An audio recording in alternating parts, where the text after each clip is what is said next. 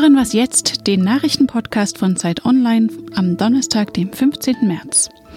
Wir befassen uns gleich mit dem transatlantischen Verhältnis aus Sicht von Verteidigungsministerin von der Leyen und reden zum Start der Leipziger Buchmesse über einen sächsischen Dichterstreit. Zunächst die Nachrichten.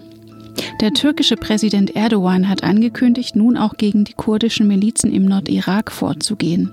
In Nordsyrien rücken die türkischen Streitkräfte unterdessen weiter auf Afrin vor. Heute debattiert der Bundestag über die Lage in Afrin. Ein Thema dürften auch die Anschläge sein, die mutmaßlich aus Protest gegen das türkische Vorgehen in den vergangenen Tagen auf Moscheen und türkische Einrichtungen in Deutschland verübt wurden. Überlastung und Frust, darüber klagen viele Pflegekräfte.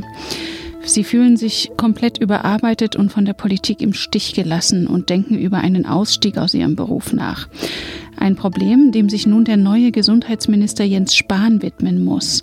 Er eröffnet heute den Deutschen Pflegetag. Ob die im Koalitionsvertrag als Sofortprogramm beschlossenen 8000 neue Pflegestellen dort auf Begeisterung stoßen werden, ist zweifelhaft.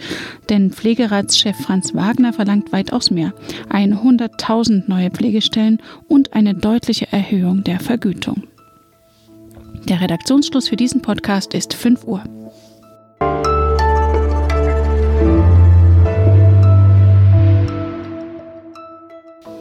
Mein Name ist Rita Lauter. Hallo.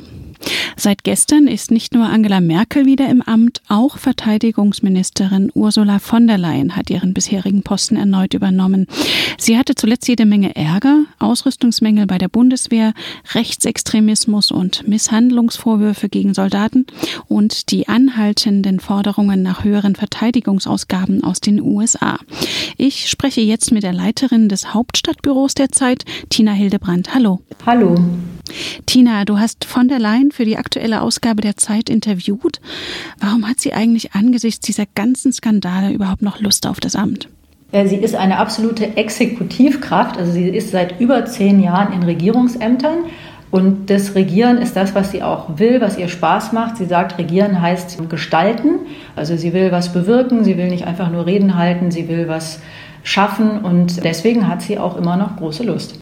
Und wie sieht es eigentlich die Bundeswehr, dass da an oberster Stelle erneut von der Leyen steht?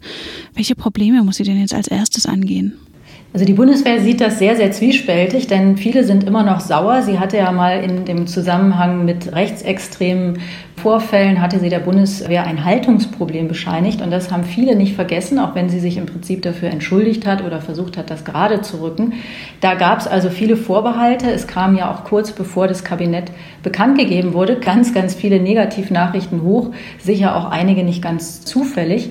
Das ist aber trotzdem nicht die Hauptaufgabe, die sie zu bewältigen hat. Also sie muss natürlich sich mit der Truppe wieder ein bisschen versöhnen oder annähern. Aber das Hauptproblem ist eigentlich, die Bundeswehr in einen einsatzfähigen Zustand zu versetzen. Denn die Bundeswehr ist geschrumpft in den ganzen letzten Jahren. Es gibt enorme Probleme beim sogenannten Beschaffungswesen, also sprich bei der Ausrüstung. Da fehlen von der Unterhose bis zum einsatzfähigen Hubschrauber eine ganze Menge Dinge. Und die Bundeswehr hat damit zu kämpfen, dass sie sehr wechselnde Aufträge hatte. Also erst sollte sie eine Armee im Einsatz werden. Dann wurde das wieder nicht zurückgenommen, aber ergänzt. Dann war wieder die Landesverteidigung im Vordergrund, die man zwischendurch völlig abgeschrieben hatte und dachte, die brauchen wir nicht mehr. Und diese Richtungswechsel, die sind im Prinzip gar nicht organisatorisch und strukturell in der Weise nachvollzogen worden. Und das ist eigentlich ihre Hauptaufgabe, das jetzt hinzubekommen und die Bundeswehr einsatzfähig zu machen.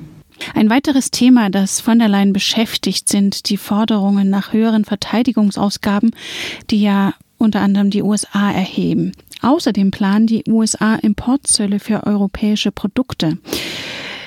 Sieht denn von der Leyen jetzt das transatlantische Bündnis in Gefahr? Was sagt sie, wie sollte Europa reagieren? Sie sieht es nicht in Gefahr, das kann man nicht sagen. Sie ist ja großer Amerika-Fan, sie hat lange da gelebt und Amerika ist für sie wirklich eigentlich ein ganz wichtiger Bezugspunkt gewesen. Und sie sagt, es ist nicht weg, dieses Verhältnis, aber es ändert sich sehr stark. Sie sagt, Amerika ist nicht mehr der Fixstern, also das, wonach sich alle richten. Und da müssen wir auch darauf reagieren.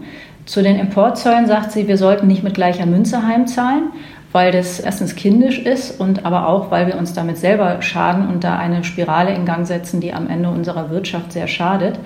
Und sie sagt aber auch, Es gibt immer noch einen großen Unterschied zwischen den USA und zum Beispiel Russland oder China, denn wir haben da ein gemeinsames Wertefundament, wie Sie das nennt, das in der Weise nicht annähernd mit Russland, aber auch mit China vorhanden ist.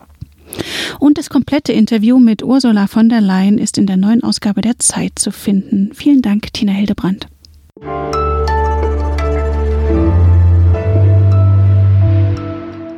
Und sonst so? Für Schlagzeilen wie neun von zehn Schülern schreiben das Wort Rentner verkehrt herum oder Feministinnen fordern Umbenennung von Mannheim in Menschheim ist der Postillon bekannt. Und manchmal fallen selbst andere Medien auf seine Spaßmeldungen herein. Nun wurde das Satiremagazin von den Lesern der Sprachzeitung Deutsche Sprachwelt zum Sprachwahrer des Jahres 2017 gewählt. Zur Begründung heißt es, der Postillon veröffentliche sprachkritische Meldungen, die so verrückt seien, dass sie schon wieder wahr sein könnten. Auf diese Weise rege der Postillon zum Nachdenken über den Sprachgebrauch an.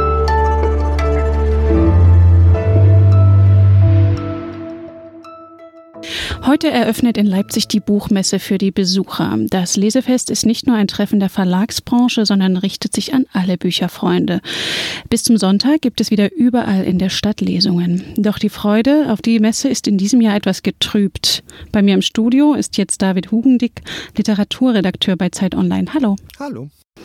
David, zunächst erstmal, die Buchmesse in Leipzig steht ja immer so ein bisschen im Schatten der Frankfurter Buchmesse im Herbst. Was ist das Besondere an Leipzig? Naja, ob sie jetzt wirklich im Schatten steht, das hängt von der Perspektive ab. Also letztlich die Frankfurter Buchmesse ist ja eher eine Geschäftsmesse, wohingegen die Leipziger Buchmesse ja wirklich eher eine reine Lesemesse ist. Das heißt auch die ganze Zeit für interessierte Besucher geöffnet. Ich persönlich, ich mag Leipzig viel lieber. Es gibt auch viel mehr drumherum, es gibt viel mehr Lesungen, es gibt viel mehr Veranstaltungen halt mit Schriftstellern, sodass ich gar nicht so richtig finde, dass es im Schatten steht. In Frankfurt gab es ja beim letzten Mal Ärger, um zwar um Verlage, die dem rechten Spektrum zugeordnet werden. Der thüringische AfD-Chef Höcke tauchte an einem Messestand auf, es gab Tumulte. Das Ganze gipfelte dann in einer Charta mit dem Vorwurf, Deutschland sei nicht mehr weit von einer so wörtlich Gesinnungsdiktatur. Wie geht die Leipziger Buchmesse mit dieser Debatte um? Also die Leipziger Buchmesse ist da ziemlich klar. Die sagt, solange es legale Verlage sind, die gewissermaßen legal auf dem Markt sind, dürfen die ausstellen. Ich finde das gut, dass die das so sehen, weil wo fange ich an, Verlagen halt den Zutritt zu verbieten? Ich finde, dass man erstmal hinnehmen muss, dass es einen Verlag auf der Buchmesse gibt, deren Bücher möglicherweise Björn Höcke gerne liest. Und man muss auch sich immer wieder vor Augen halten, dass diese Verlage eben nicht zum ersten Mal auf der Messe sind. Also dieser Antaios Verlag ist, glaube ich, zum fünften oder zum sechsten Mal in Leipzig vertreten, sodass es keine Neuigkeit. Und man muss auch aufpassen, weil dieser Antaios Verlag ist eigentlich ein Kleinverlag. Und das hat auch damit zu tun, dass die jetzt so im öffentlichen Interesse sind, dass natürlich auch über diesen, diesen einen Verleger sehr, sehr viel berichtet wurde. So, das ist so, sozusagen unser Lord Voldemort, unser Verlagslandschaft, könnte man fast sagen. Also man muss aufpassen, dass man die nicht größer macht, als sie eigentlich sind. Unterzeichnet hatte diese Charta von der vermeintlichen Gesinnungsdiktatur auch Uwe Tellkamp, der ist Dresdner und Autor des preisgekrönten Romans Der Turm. Tellkamp liefert sich gerade mit einem anderen bekannten Dresdner Autor, Dos Grünbein, einen Streit. Tellkamp habe auf einer Podiumsdiskussion über Meinungsfreiheit Pegida-Positionen vertreten. Was ist da dran?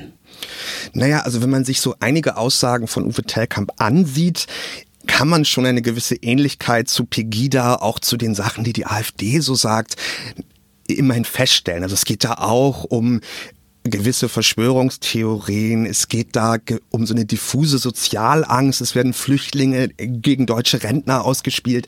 Das ähnelt sich schon. Nun ist die Frage, ob die Meinungsfreiheit von ihm wirklich eingeschränkt wird. Also ich finde es ein bisschen drollig. Der sitzt dort auf einem Podium und darf das alles sagen. Und letztlich gehört zur Meinungsfreiheit ja eben nicht, dass man vom Widerspruch verschont bleibt. Also ich finde diese Diskussion ein wenig übertrieben. Surkamp, der Verlag, der ja beide Autoren verlegt, Tellkamp und Grünbein, hat sich öffentlich von Tellkamp distanziert. Genau daraufhin entbrannte ja wieder diese Diskussion um die Meinungsfreiheit in Deutschland. Hältst du das für geschickt von Surkamp? Also ich finde es mindestens unglücklich. Zum einen ist Surkamp ja ein pluralistischer Verlag. Da kommen nicht eben nur Autoren, die gewissermaßen einer Verlagslinie entsprechen, Und das andere ist, Uwe Telkamp setzt sich auf ein Podium und sagt, wenn er seine Meinung sagt, gibt es gewissermaßen sofort eine Sanktionierung. Und dann kommt von Surkamp dieses Statement, das ja irgendwie auf eine Art auch Uwe Telkamps Angst auch wiederum bestätigt. Allerdings finde ich es auch ein bisschen schade, dass jetzt diese ganze Debatte über das, was Telkamp sagt, letztlich umgewertet wird zu einer Art Metadebatte über das, ob Surkamp sich richtig verhalten hat. Vielen Dank, David. Das war Was Jetzt, der Nachrichtenpodcast von Zeit Online. Wir sind übrigens per E-Mail erreichbar unter wasjetzt.zeit.de. Eine neue Folge gibt's morgen wieder. Bis dahin.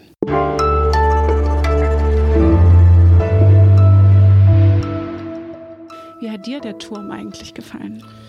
Mir war das ein bisschen zu barock und zu nostalgisch. Also ich weiß nicht, ob man diese Art von Nostalgie immer in so einem Thomas Mann-Stil verhandeln